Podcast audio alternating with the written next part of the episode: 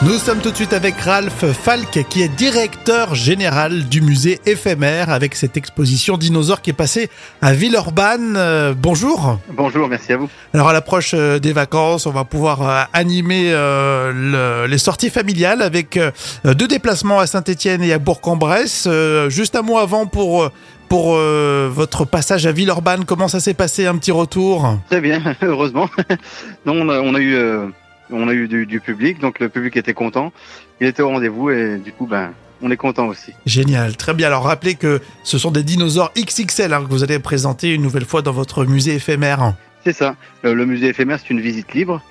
Euh, on a pour but d'être euh, ludique et pédagogique, donc c'est une, on vient pour s'amuser et apprendre en même temps.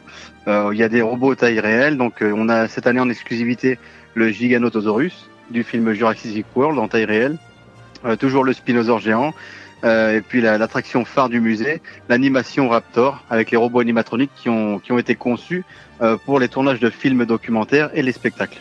On est vraiment en immersion dans une ambiance euh, dinosaure. Hein. Oui, on peut se retrouver dans un véritable Jurassic Park en quelque sorte. On a trois pièces à l'intérieur du musée.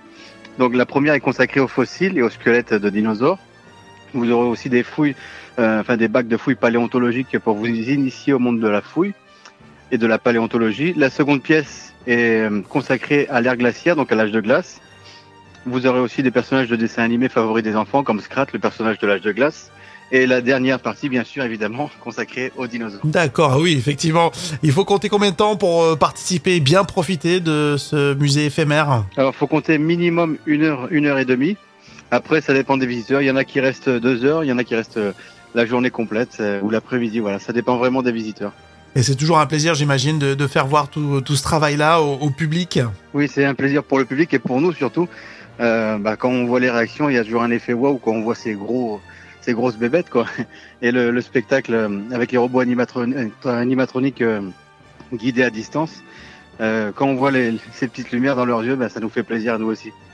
C'est à Saint-Etienne les 8, 9 et 10 avril au Parc des Expositions et à Bourg-en-Bresse hein, les 15 et 16 avril. Ça tombe bien, on a de quoi occuper les petits lyonnais, c'est parfait. Merci et à bientôt. Merci à vous, au revoir. Ralph Falk, le directeur général du musée éphémère.